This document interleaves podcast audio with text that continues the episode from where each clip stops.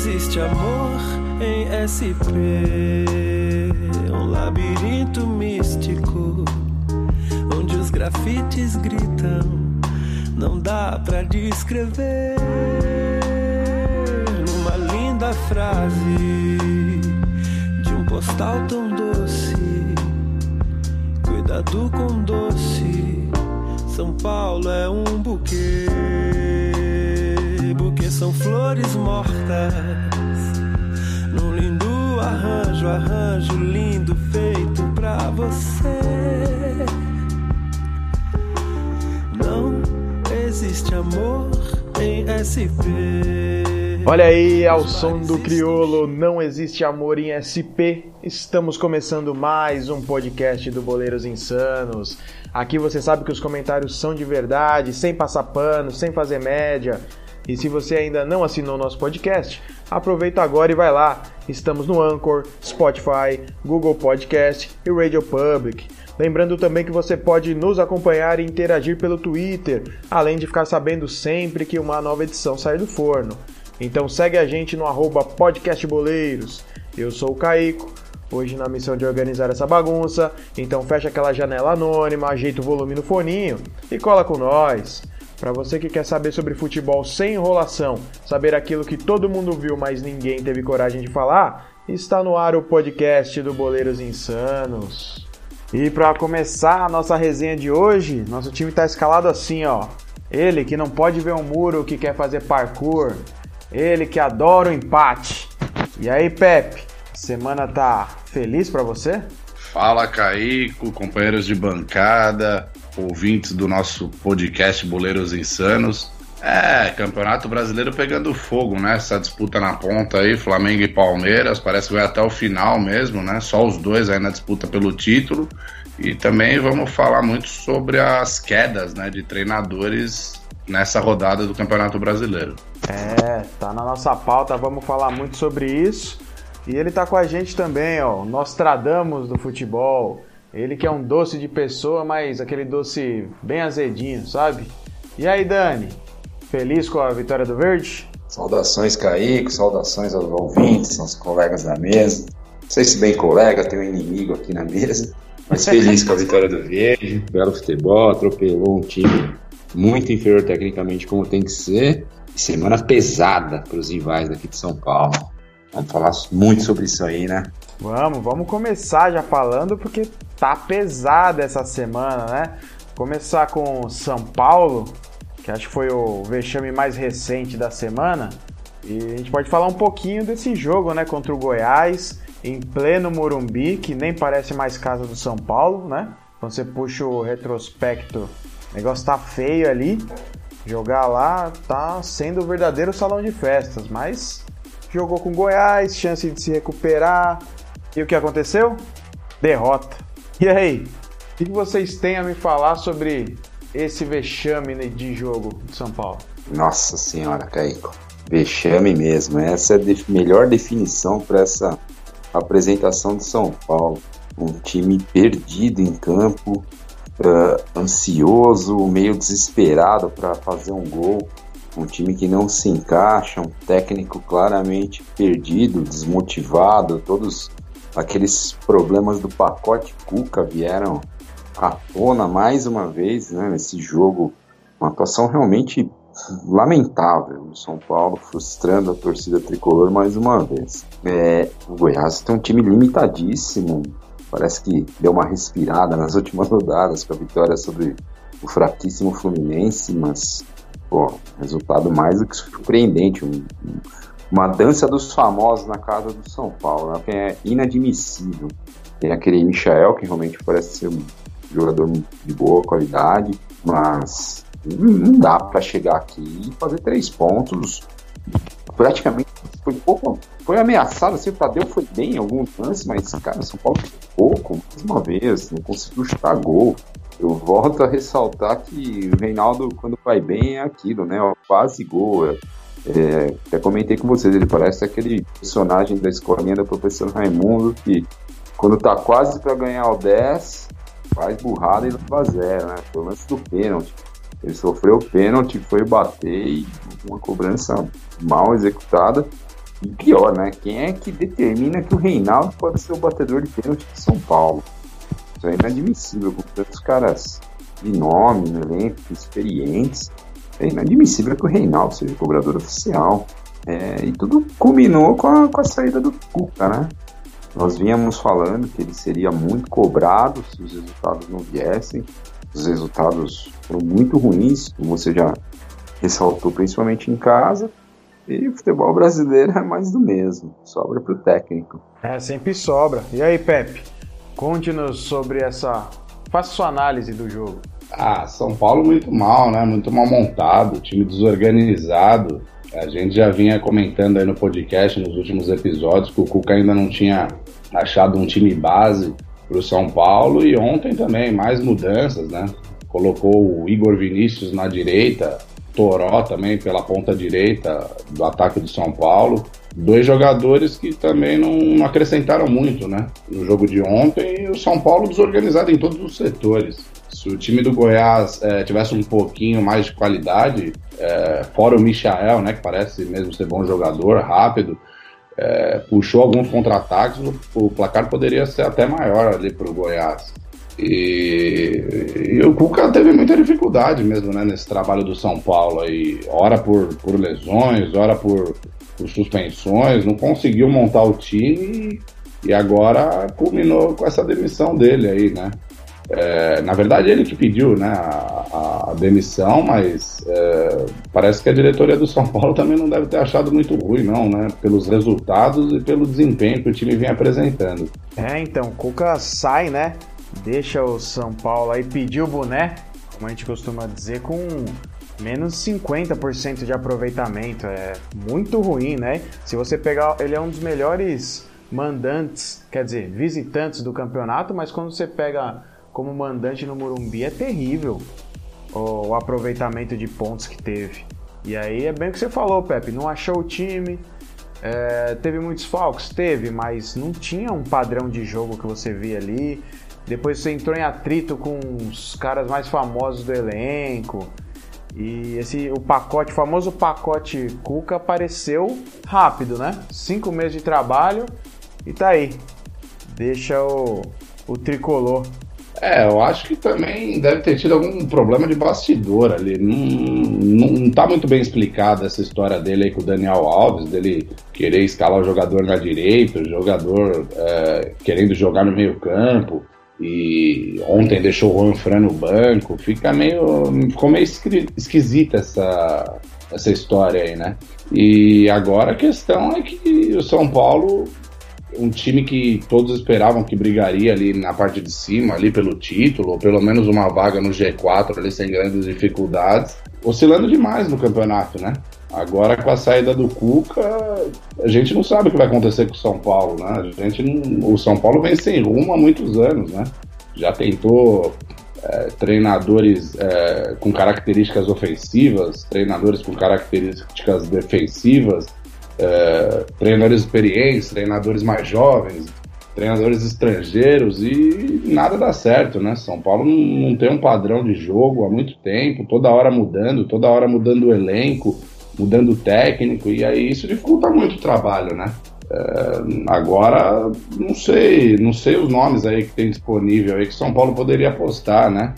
Eu acho que talvez poderia colocar um técnico, deixar o Wagner Mancini até o final do ano e de repente no ano que vem tentar um técnico estrangeiro. Seria uma opção viável aí para tentar arrumar esse time de São Paulo. É, a única constante nesses problemas todos do São Paulo é a administração do clube, né? O Campeonato Brasileiro, pessoal criou uma expectativa muito grande em vista desses últimos reforços, mas, na minha opinião, reflete bem o que foi o ano do São Paulo, esse momento agora. Um, um time que começou muito mal, sendo eliminado no pré-Libertadores, né, de forma bizonha, caindo precocemente na, na Copa do Brasil. Uh, um time que trouxe um ressalto, medalhões com condição física duvidosa, com idade mais avançada, para serem pilares desse time. Os caras não conseguiram segurar a bronca até agora e trouxe reforços de mais peso em agosto, setembro, quando o ano já está terminando. Então, para mim, a, o Campeonato Brasileiro é o reflexo da péssima temporada como um todo. Nomes, né, o mercado está bem escasso, né? Talvez o Thiago Nunes, é um cara a gente comentou também no programa passado e retrasado que pode, poderia ser que os times de São Paulo começassem a pensar nesse, nesse, nesse treinador que fez um ótimo trabalho à frente do, do Atlético Paranaense. Mas será que um cara desses aguenta a bucha que hoje é o São Paulo? É uma bomba relógio, né? Um cara de costas largas como o Cuca durar pouquíssimo tempo no cargo, é sinal que as coisas lá pelo, pelos lados da Vila Sônia estão muito complicadas. É, concordo com você. Tentar um Thiago Nunes, um técnico aí que não se firmou ainda com um medalhão, é meio arriscado. Acho que São Paulo, de nome do mercado, não sei quem poderia trazer, de verdade. Acho que deveria tentar alguém de fora, que aí pelo menos já vem mais blindado é, por ser estrangeiro, né? Só por isso ele já ganha um tempinho a mais de trabalho antes dos jogadores começarem a fritar, porque nomes que estão disponíveis aqui não vejo grande diferença não pro Cuca que estava lá. Mas a verdade é que ele não conseguiu desempenhar e nem metade do que era esperado dele, né?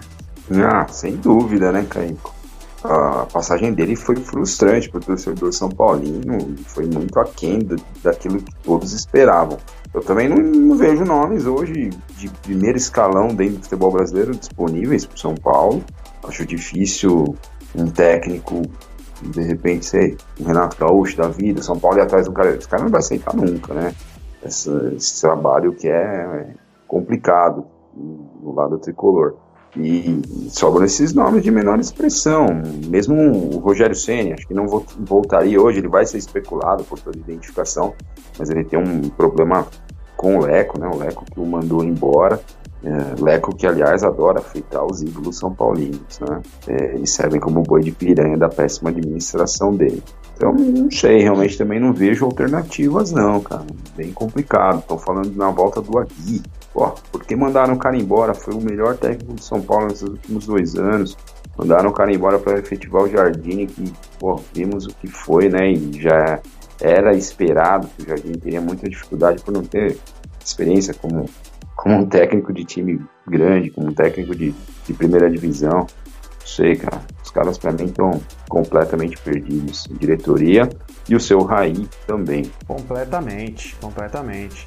Mas agora vai ser essa época de, de especulação, né? Vamos falar do Agui, embora ele esteja empregado no, no Qatar, com um trabalho que não é tão longo, né? Um trabalho recente. É, bom, é esperar para ver e esse futuro aí, o que a gente sabe é que o futuro do São Paulo é incerto, né? E vem assim desde aquela fatídica, né? Aquela infeliz declaração do presidente Aidar. Falando do jogo, do próximo jogo, porque agora é chance de se recuperar na tabela. Que vai até Rio de Janeiro e enfrenta o Flamengo. Aí tá, é a chance, né? Sem técnico, ou com o interino, né? Com o Mancini no banco. É só jogar a camisa para cima, quem pegar pegou e ganhar o jogo, três pontos. agora vai, né? Não, é, agora o jogo mais complicado do campeonato, né? Pro, pro São Paulo e para qualquer time enfrentar o Flamengo lá no Maracanã. Olha, São, São Paulo tem que fazer de tudo para não sair de lá com uma sonora goleada, viu? É, pule de 10 apostar na, na vitória do Flamengo nesse jogo aí, eu acho que uns 2 a 0 tá bom aí, viu? Se o Mancini for para lá com um time fechadinho para não para não passar outro vexame a torcida São Paulina aí. Apesar de torcer pelo tricolor, acho difícil também a missão. Eu aposto na vitória do Flamengo, todas as minhas fichas. Flamengo embalado e aquilo, né? Jogando com 12, né, Caíco? Fica difícil para a máquina rubro-negra que tem ah, o, tá senhor difícil. Belo, o atacante ao lado do Gabigol. É, tá difícil. Se, se, for, se já é difícil jogar 11 contra 11 sem técnica igual o São Paulo tá, imagina contra mais um. Ou mais dois, né? Que tem o VAR agora também. É, acho que é contra 13. O negócio tá estranho, hein? Tem que ficar de olho nesse campeonato aí mais uma vez. Mas acho que, dando meu palpite aqui, né? Já pra esse jogo, acho que vai tomar uma surrinha leve, uma de uns 2 a 0 do Flamengo. Generoso. Cara, o, o grande problema do São Paulo, é um dos, né? Mais um. Essa contratação do Daniel Alves sem ter o parceiro para pagar, não arcar com salários, é uma coisa hedionda, né? Nossa. É, porra, se o time continuar nessas péssimas apresentações, com resultados muito ruins, vai ser cada vez mais difícil se arrumar alguém para pagar o cara, né? Quem é que vai colocar a grana numa coisa que não está funcionando? É, porra, não entendo para que fazer esse tipo de contratação. O clube precisa se reestruturar, a diretoria precisa repensar no que eles querem, cara. Não, não é possível eles estarem levando o São Paulo do tamanho que é para um, um, buraco, para um limbo, como estão fazendo há 10 anos. É, precisam parar tudo e, e, reformular completamente o modo deles fazerem futebol. Ah, fala aí onde que tá escrito que eu assino embaixo. É lamentável, lamentável.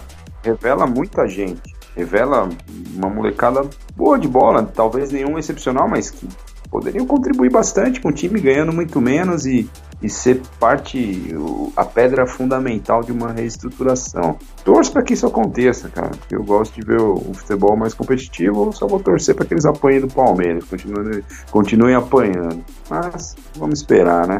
É, às vezes dá um passinho para trás, né? Fazer igual o Flamengo, fala pra torcida, é o seguinte, dá um tempo, por esses anos aqui, um, dois não vai não vai ter muita contratação de nome, não vai ter muita disputa, mas é a fase, né? Tem fase que você tem que passar. Aí. É, vamos aguardar.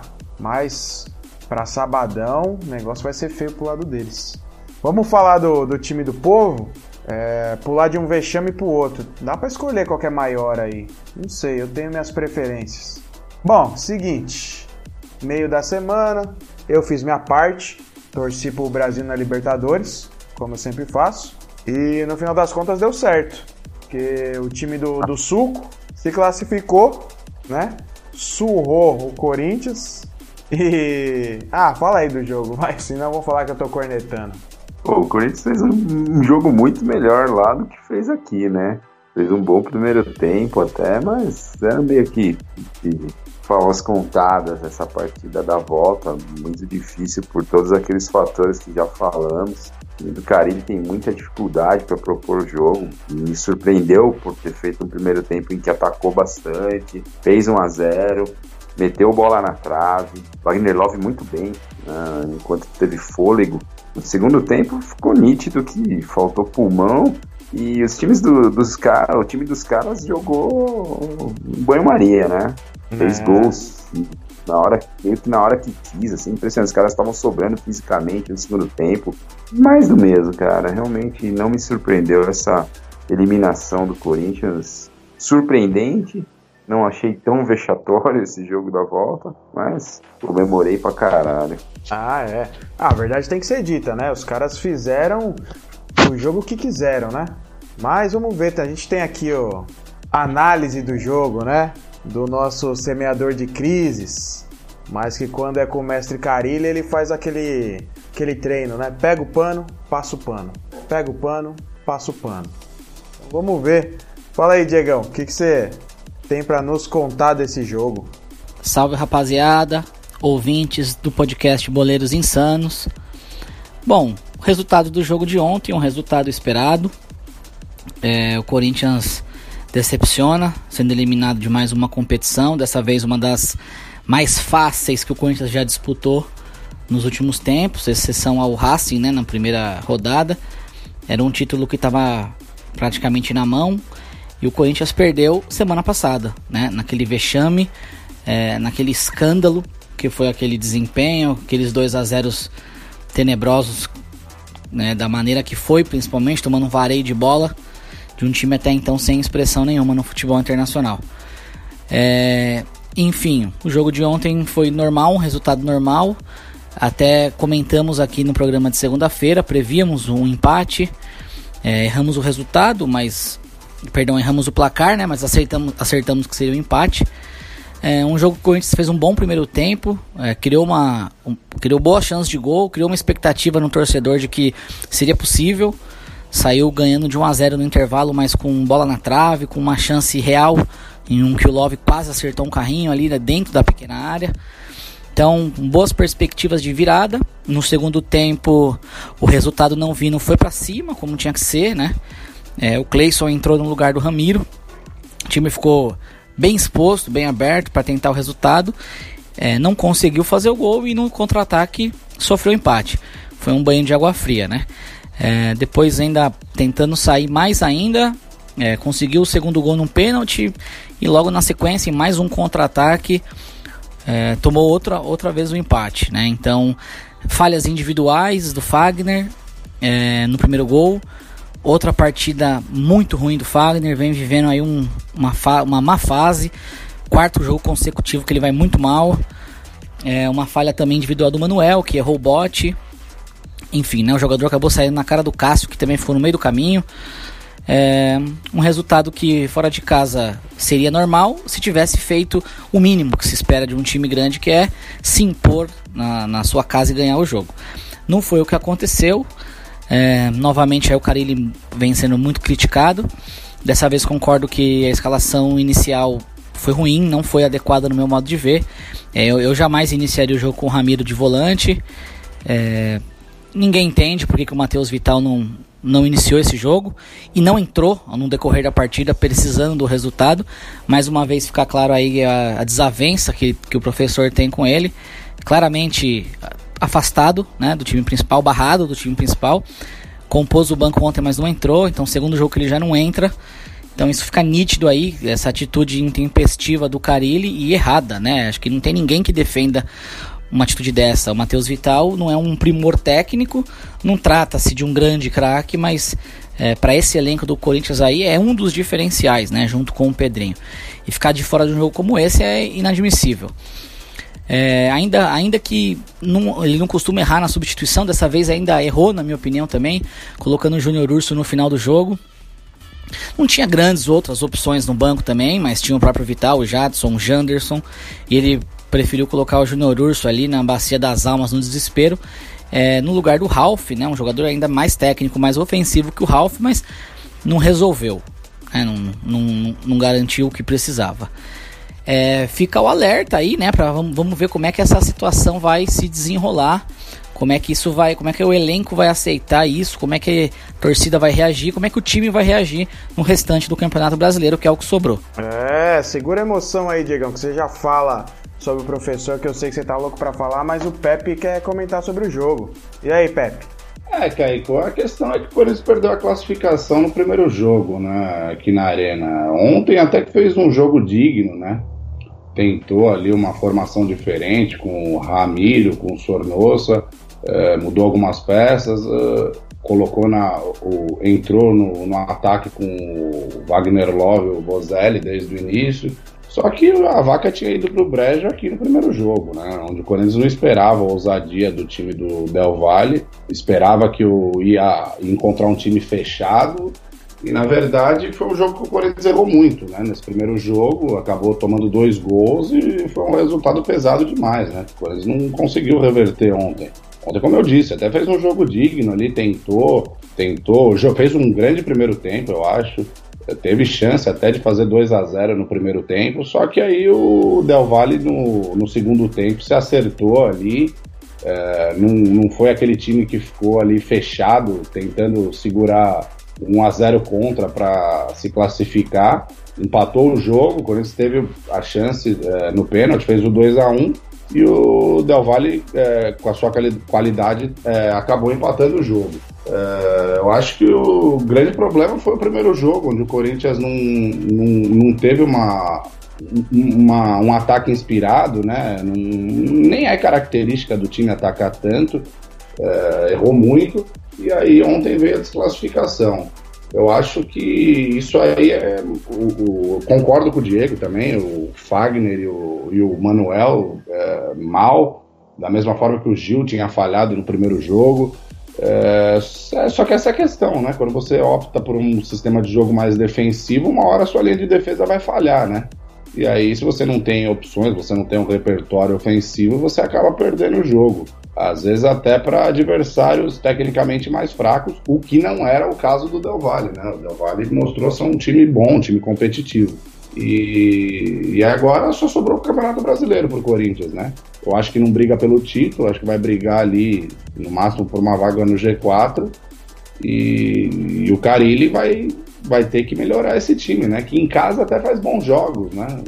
Antes do jogo contra o Del Valle, vinha ganhando seus jogos em casa no Campeonato Brasileiro, teve aquele acidente contra o Ceará, mas vinha conquistando pontos em casa. O grande problema do Corinthians no Campeonato Brasileiro são os jogos fora de casa, né? Onde o time mantém aquela postura lá muito defensiva e se contenta com empate e às vezes acaba até perdendo o jogo. É, já vamos falar do, do futuro do Corinthians aí, mas algo que está relacionado a esse futuro é o técnico, né? Se vai ser mantido, está na hora de trocar, quanto que ele tem de, de responsabilidade nesses resultados, nessas eliminações que o Corinthians aí tá passando, mas só para falar sério do jogo aí, a gente sabia, né, que ia ser complicado. A altitude mostra os resultados lá quando o Del Valle joga na casa dele. Você pega os, o retrospecto contra os outros adversários também, é, é sempre duríssimo.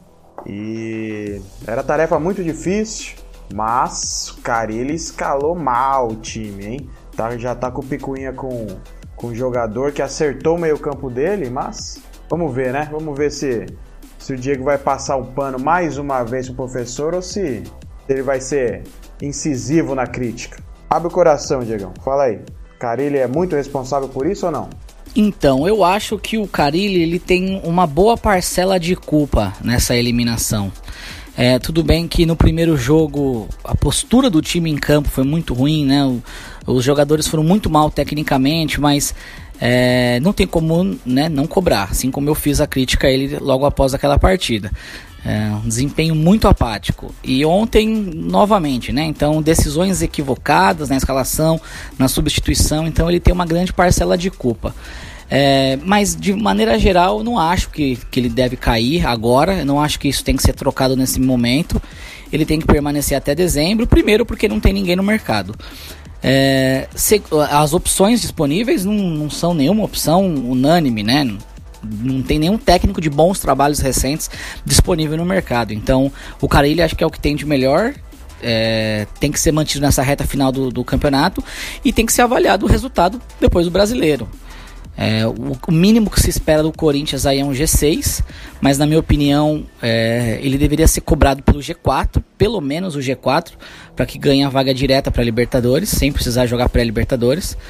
Eu acho que não vindo aí um, um G4 é, muito provavelmente ele possa não ter continuidade, porque é o que se espera o do elenco do Corinthians. Não vai brigar pelo título, mas para brigar ali com o Inter, com o Santos, é, com São Paulo, por, por uma terceira ou quarta posição, acho que é totalmente possível, totalmente viável.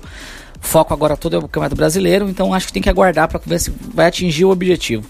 É, se não atingir, tem que ver como é que o time vai reagir né, depois dessa eliminação, depois desse problema com o Vital no elenco a resposta vai ser no, no, no, próximo jogo, né? Contra o Vasco. Em casa, na arena. É, nós já vamos conseguir sentir como é que vai ser essa partida. Já deixo a pauta para vocês aí falarem dessa, dessa partida. Mas acho que o desempenho do Corinthians nesse jogo vai dizer muito do que esperar do time para o campeonato e até da continuidade do Carilli no comando. O time reagindo bem, conseguindo bons resultados na sequência do brasileiro, eu não vejo por que o Carilli não continuar. Agora, se o desempenho for abaixo e não conseguir esse objetivo, realmente fica um, um ambiente insalubre, digamos assim, né? Fica inviável a continuação dele pro ano que vem. É, vamos falar desse jogo aí que vai ser contra o Vasco. Mas vai ser aqui, né? Vai ser em Itaquera. Uma vantagem aí. Vamos ver se a torcida vai comparecer, se vai protestar ou se vai apoiar o time. Mas só dois apontamentos rápidos aqui. Primeiro que não dá para pedir Janderson, né? Ah, o Janderson tava no banco. Ah, se ele tivesse e não tivesse é a mesma coisa. Quem é Janderson? E a outra coisa é um recado. Ô Nenes, pode sair debaixo da cama, os caras já foram, mano. Tá seguro. E aí, jogo contra o Vasco, Dani? Como que vai ser? Okay, tô voltando um pouquinho. A primeira coisa é que eu acho que o Diegão não ia conseguir mandar esse áudio na altitude. Ele não ia ter fôlego para falar tanto. E a segunda coisa, cara, é que o Carilli, ele é, não mudou do que ele sempre foi. Eu não sei porque os caras agora resolveram cair tanto de pau nele.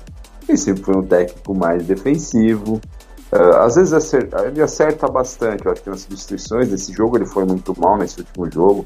Não tem cabimento ele trocar um volante por outro no final do jogo precisando do resultado. Foi realmente lamentável, também não concordo com a escalação inicial. Mas aí é uma contradição. O próprio Diego afirma que o time fez um bom primeiro tempo, então sinal que aquela escalação inicial dele funcionou de certa forma. Mas o problema é, e aí, você tira o Carilli e coloca quem hoje?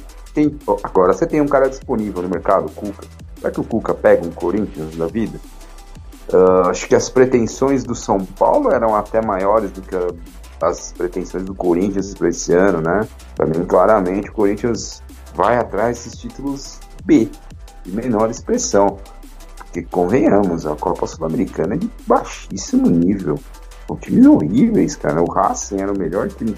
O Racing, porra, não, não, não entendo como o, o, torcedor pode ser tão ludibriado por esses projetos menores.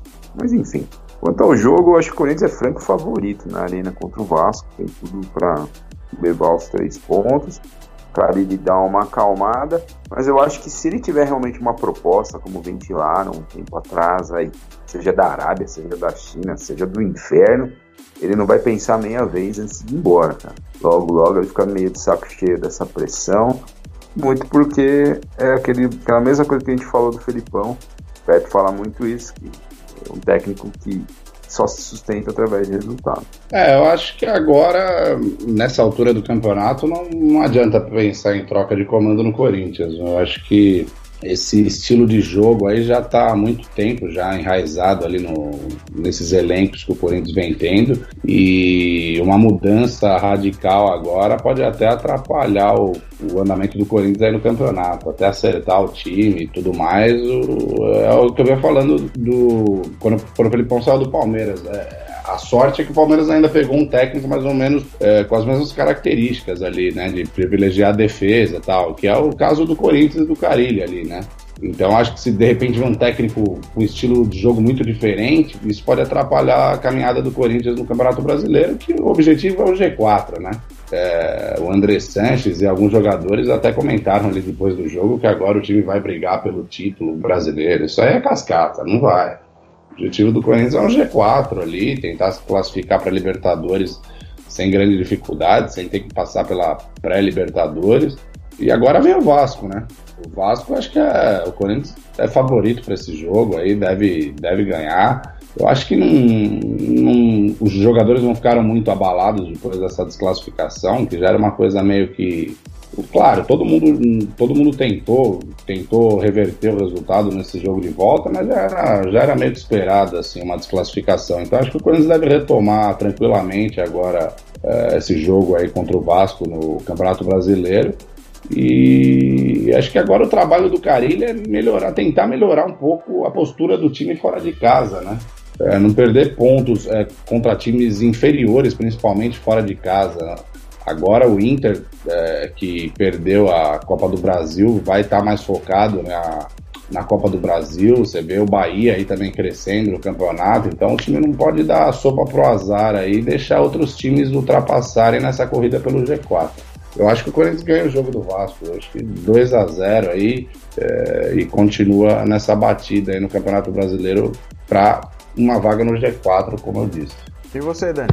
Nem G4, eu penso mais no Corinthians disputando o G6 mesmo, uma realidade mais, mais factível, vamos dizer, né? Eu acho que o que pode azedar o, o clima pro Carilli é se ele entrar muito em atrito mesmo com os jogadores. Esses descontentamentos, esse clima que ele criou, não sei se isso já vinha atrás, estourou agora, principalmente com a molecada, podem abreviar a passagem dele pelo Corinthians. A gente sabe que boleiro derruba técnico quando quer, né? Agora, também não vejo sentido nenhum em trocar. Hum. Também colocaria, eu coloco 1x0 Corinthians, né? O time de fazer gols, o Vasco vem uma campanha mais ou menos com, com o Luxemburgo. 1x0 Timão. É, olha só, o pessoal apostando aí numa recuperação rápida do time do povo. Ah, eu acho que o, o professor vai vai vir armado, cheio de estratégia, de malandragem, de boleiro e vai arrancar o um empate. O Corinthians ainda vai estar tá meio cabisbaixo. Não cheio de moleque. É, então é preleção é tudo no futebol, meu amigo. É isso aí, Corinthians zerado, vamos falar de coisa boa agora, né? Não é a TechPix, não é a Top Term, mas é o maior do Brasil. Vamos falar dessa vitória histórica para cima do CSA. O que, vocês acham? Ô, uma baita vitória do Palmeiras em casa, desde 2005, não fazia seis gols. Jogou que deveria jogar contra esses times pequenos, em vista da diferença técnica de folha salarial né, entre os elencos. É essa lição de casa que eu sempre cobrei dos times mais recentes do Verde. Gostei muito da partida, sei que o adversário é ruim, não me iludo com isso, acho que o o campeonato está cada vez mais polarizado, sempre tendeu a isso, na minha opinião, entre Palmeiras e Flamengo, Flamengo e Palmeiras. Acho que isso vai se sustentar até o final. Mas o time tem que fazer essas lições de casa como fez hoje, atropelar esses times menores. Já tinha dado algumas mostras contra o Fluminense e hoje foi, foi contra esse fraquíssimo time do CSA. Que impressionante, conseguiu arrancar um empate em casa, né, na casa de São Paulo, né? É, a única coisa que salvou ali no CSA foi o golaço do Apodi. Nossa, que tubo que o menino acertou Apodi, que foi chamado de índio pelo preconceituoso Diego Farinelli, alguma semana atrás, alguns dias atrás, mas que fez um golaço, calando o nosso passador de pano. Golaço. Uh, destaque para recuperação de alguns jogadores nessa partida. O Bruno Henrique jogou muita bola hoje. Lucas Lima, na minha opinião, deve em breve arrumar um lugar no time. Ele é um jogador que se encaixa melhor nesse esquema de posse de bola. Cara que tem o toque curto muito bom, tem o passe em profundidade, tem uma boa movimentação. E a volta do Dudu, né? Que é o diferencial do time, é o grande jogador desse time. Fez muita falta no jogo do final de semana. É, é, é nítido que em campo os caras procuram o Dudu para aprofundar o jogo, ele que dá a opção da velocidade, ele é o único ali que faz o mano a mano e consegue quebrar uma linha de defesa. Hoje jogou muito bem, reitero, um time muito fraco, mas missão de casa feita, missão dada, missão cumprida. Boa, e aí Pepe, você achou dessa vitória contra o CSA? Ah, sem dúvida nenhuma, a melhor apresentação do time desde que o Mano Menezes assumiu, né? Você já vê ali mais é, tentativas né, de triangulações ali no campo de ataque, é, troca de passes. É, o time parece que está tá pegando um estilo diferente de jogo. Né? E, e num, principalmente no jogo de hoje não, não perdeu a, a ali, né? Depois que marcou os primeiros gols, né? No segundo tempo, ali já com o resultado já de 4 a 0 o time tocou mais a bola tal. Parece que até é para descansar alguns jogadores, pensando no próximo jogo contra o Internacional fora de casa. Mas sem dúvida um grande jogo do Palmeiras. Hoje é difícil você escolher qual foi o melhor jogador em campo de, desse jogo aí. Bruno Henrique jogou muito, Dudu também. É, o, time, o time no geral, né? Todo mundo foi muito bem hoje. Até o Jean na direita não comprometeu ali entrando depois de muito tempo, né? Até por falta de opção né, nessa posição para o jogo contra o CSA. E é, o Palmeiras saiu na batida, né? Mostrando para o Flamengo que ainda tem um concorrente aí, né? O Flamengo não vai nadar de braçada no campeonato. E o time do Palmeiras é isso aí. Parece que tá, tá, tá agradando a torcida. Esse jogo é, é que também é difícil você falar, né? Um jogo contra o CSA um time que vem lá embaixo na tabela, mas é um time que até mostrou reação né, nas últimas rodadas, com o Argel no comando. Então o, Palmeiras foi lá, fez o que tinha que fazer, fez o dever de casa e apresentando um futebol, um desempenho bom, né? Não foi é, só o resultado. Hoje o time apresentou um bom desempenho no jogo. Ah, concordo. E aponto umas diferenças aqui, né? Uma foi que você mesmo falou, Pepe. Fez o. abriu o placar rapidamente e não parou, né? Continuou buscando atacar e ampliou rapidinho, fez 2 a 0 ali tava poucos minutos, tinha nem metade do primeiro tempo e aí continuou atacando e acho que jogou, atuou do jeito que foi pensado o primeiro tempo. Foi isso. E aí no segundo foi treino, né? Descanso, já pensando no próximo jogo, missão cumprida, igual o Dani falou. Acho que foi isso. Gostei bastante da atuação de, que de todos ali, não tem um que você não consegue. Até o Jean, que entrou no improviso, teve que treinar a semana ali para fazer a lateral direita, não tem ritmo, é, não sei se está no auge da, da forma ou na forma a comissão técnica gostaria que ele tivesse, mas teve que entrar e não comprometeu.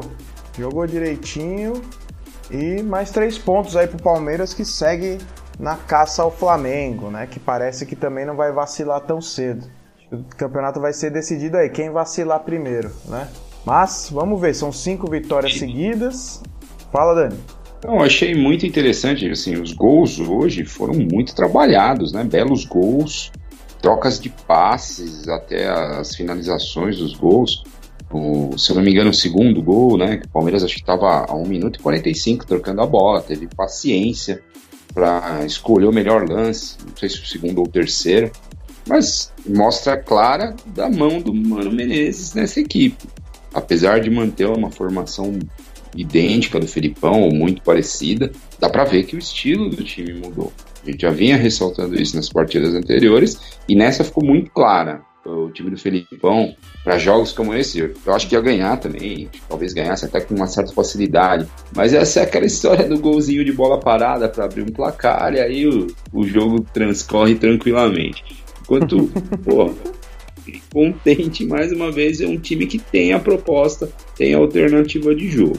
Guardemos. Acho que que domingo vai ser a grande prova do Mano à frente do Palmeiras. É o jogo mais difícil desde a estreia dele. E se o Palmeiras ganhar, aí ah, realmente tem tudo para brigar cabeça a cabeça com o Flamengo até o final. Ah, concordo. Sequência de vitórias já mostra a cara do Mano, né? Já bola no chão, não tem aquela bola quebrada, não tem casquinha, não tem sentar no resultado de 1 a 0 ou colocar um volante ali, colocar o, o jagunço para conter o ataque do adversário, mas não pegou o adversário ainda é, para testar. E pode ser esse Inter que vem aí. O que, que você acha, Pepe? É, pode ser, né? Ele pegou uma sequência generosa aí, né, de adversários. Claro que alguns times se complicaram contra esses times, é, contra, esse, contra essa sequência aí que o Palmeiras pegou, por exemplo, o São Paulo se enroscou no CSA né, há pouco tempo, é, com o Goiás também, que foi a primeira vitória do Mano no comando do Palmeiras. O Palmeiras, pelo menos, em, em alguns jogos mostrou desempenho, em outros mostrou ali mais Uh, só, o, só o resultado, né? Um time mais pragmático, mas é isso. Eu acho que em alguns jogos do brasileiro você tem, você tem que olhar ali para a tabela, ver, ver qual que é a sua posição e o importante é ganhar mesmo. Como foi contra o Fortaleza, que o time realmente não foi bem, né? não acertou nenhum chute a gol, né? Até o gol o chute foi errado. Mas hoje o time mostrou futebol mesmo. Eu acho que é, é um grande teste mesmo contra o Internacional fora de casa agora. Inter desfalcado, né? Bastante desfalcado, vem sem o Guerreiro, sem o Bruno, sem o Rodrigo Moledo e sem o D'Alessandro, que continua fora, confundido, né? Acho que é uma boa, boa chance para o Palmeiras ir lá e conquistar os três pontos. Eu acho que 1 a 0 lá, lá Mano Menezes, lá tá bom demais. Boa, Mureta. Vou na sua mesma ousadia. 1 a 0 verde. Mais na, com o coração Jogo sempre difícil no Sul, mas eu aposto nessa vitória aí. Vamos que vamos brigar até o final. Ah, vou seguir o, o relator aí. Ainda vamos tentar aproveitar esses desfalques do Inter aí, arrumar um golzinho e três pontos, né? Campeonato Brasileiro é isso aí. O que vale são os três pontos. Uma última coisa, Caico. É interessante também, o Mano vem nessa recuperação né, dos caras, o Lucas Lima entrou bem, mas o Palmeiras para o ano que vem precisa de um outro cara decisivo.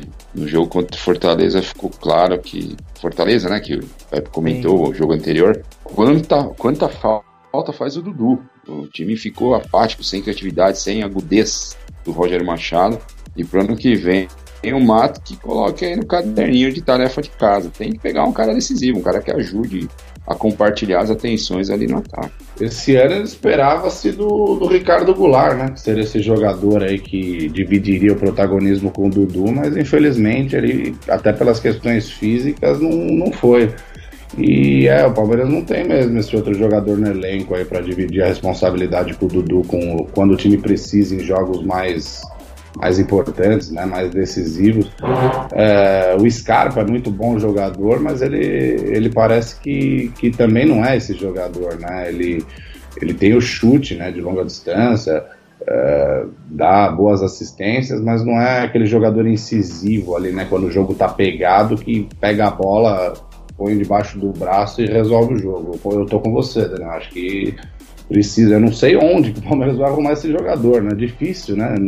Cada vez mais difícil, ainda mais no mercado brasileiro. Aqui você achar esses jogadores diferenciados, mas é, é uma carência aí no elenco do Palmeiras aí para fazer esse par aí de ataque meio campo com o Dudu. Eu tenho uma sugestão, poderiam tentar o Ezequiel Barco, que tá na Liga Americana. O moleque saiu daqui jogando muita bola independente da Argentina.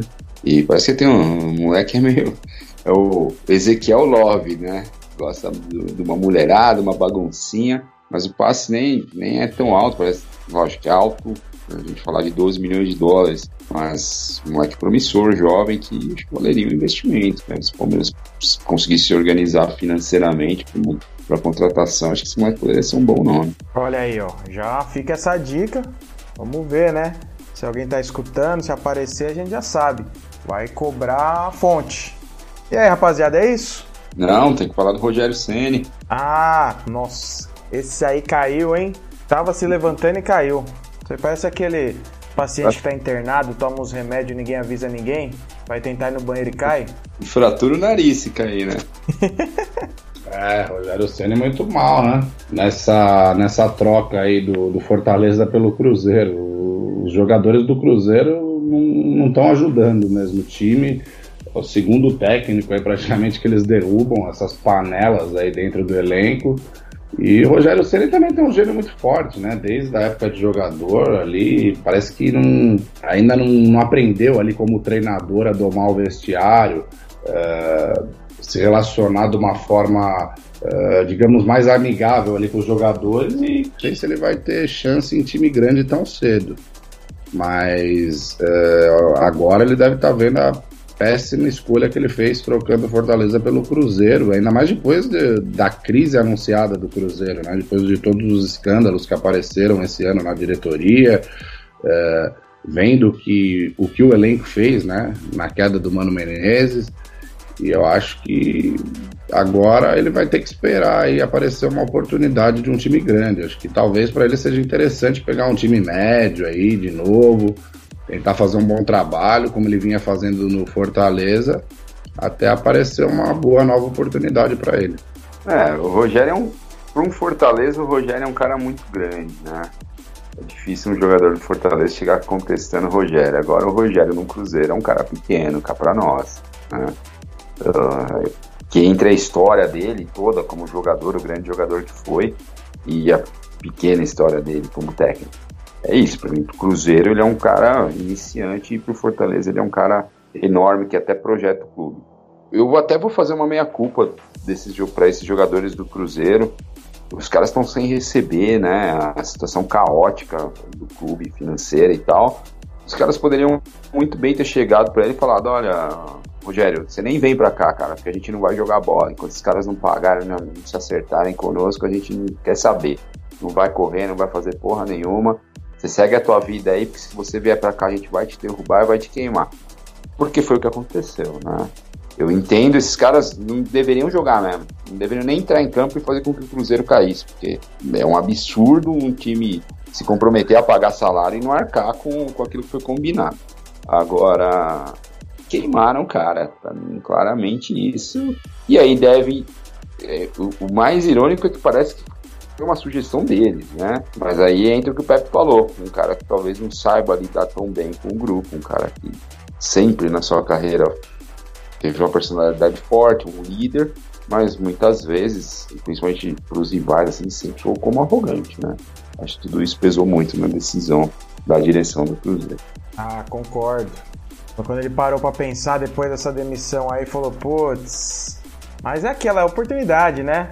Achou que ia ia dar certo, tem que abraçar. Acho que não tinha que ficar mesmo Fortaleza. Infelizmente para ele não deu certo, os jogadores não estão afim mesmo de jogar bola.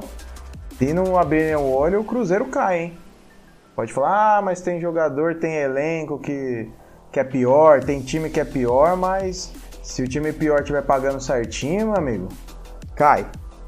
Faltou falar da baixada, né? Aí, ó, se eu não lembro, vocês iam deixar passar. Ó que vergonha. Não sei se essa é a vergonha ou a vergonha foi o resultado do jogo. Pode escolher aí. Que o Santos, o Pepe, o seu Santos, conseguiu empatar com o time do Oswaldinho. O Oswaldinho saiu discutindo com o Ganso, chamou de vagabundo, o Ganso chamou ele de burro, e mesmo assim empataram o jogo com o Santos, com um a menos. Tenta explicar aí, tenta explicar. Então eu acho que o, o São Paulo está se complicando nessas últimas escalações aí do time do Santos. Hoje, de novo, ele, tem, ele entrou ali com três zagueiros, uh, com Felipe Jonathan no meio, deixou Vitor Ferraz e o Carlos Sanches no banco. E ele não está não tá ajudando muito esse time do Santos, não, viu?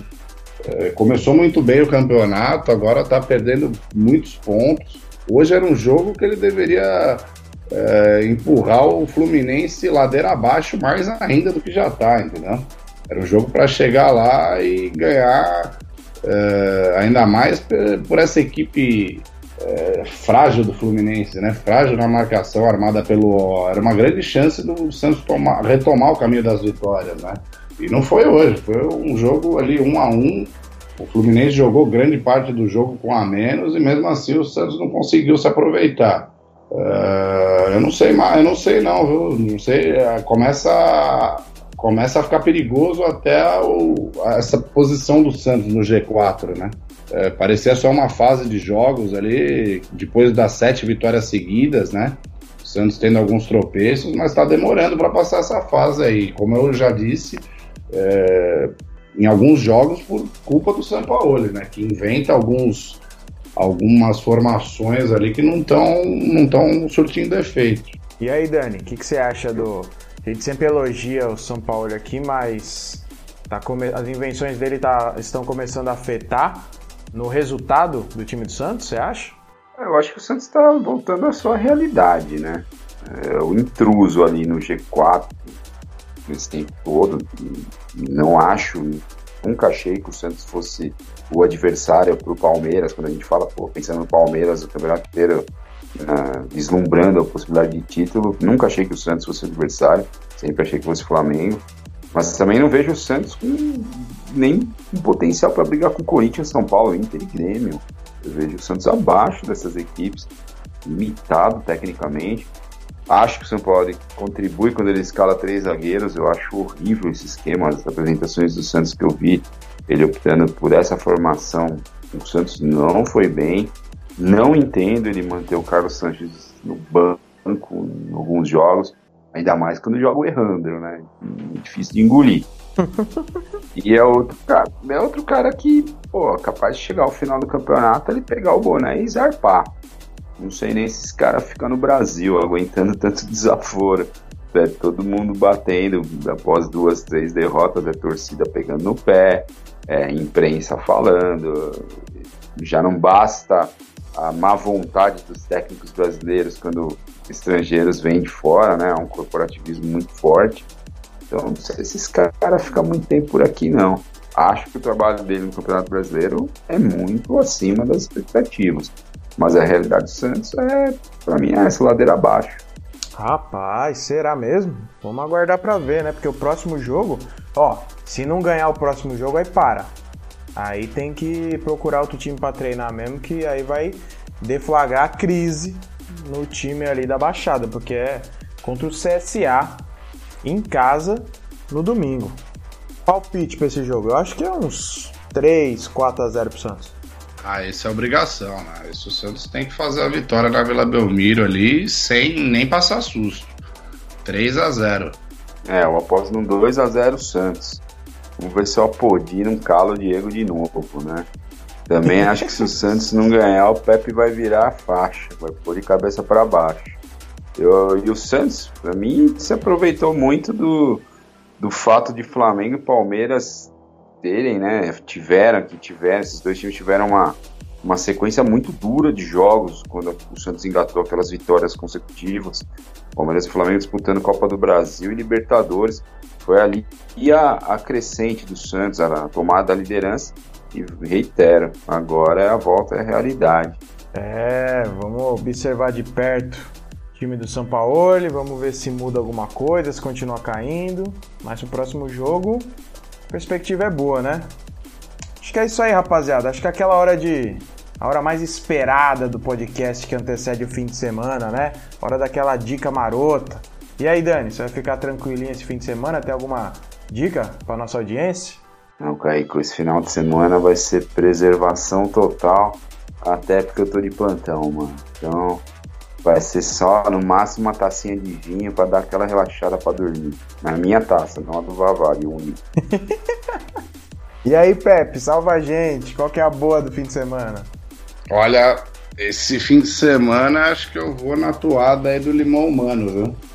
semana passada foi muito pesada para mim, viu? Então eu acho que essa semana vai ser de descanso, é, preservar a saúde e ainda tem muito mais aí pela frente, né? Ah, não, muita decepção. Esse podcast aqui não podia ter terminado pior, gente. Que é isso? Eu vou. eu vou abrir uma lata agora e só vou parar de beber no domingo. Ver se alguém anima. Valeu, é isso? Faz bem, Caio. Vê se você salva a animação desse grupo aí, viu? Respira por aparelhos o podcast. Vamos aguardar o próximo. Rádio assim, mano. Vocês, vocês não chegam, vocês não me alcançam, velho. É isso. Valeu, rapaziada. Valeu, Caí. Um abraço, um abraço. Até mais. É isso aí, estamos chegando ao fim de mais um programa.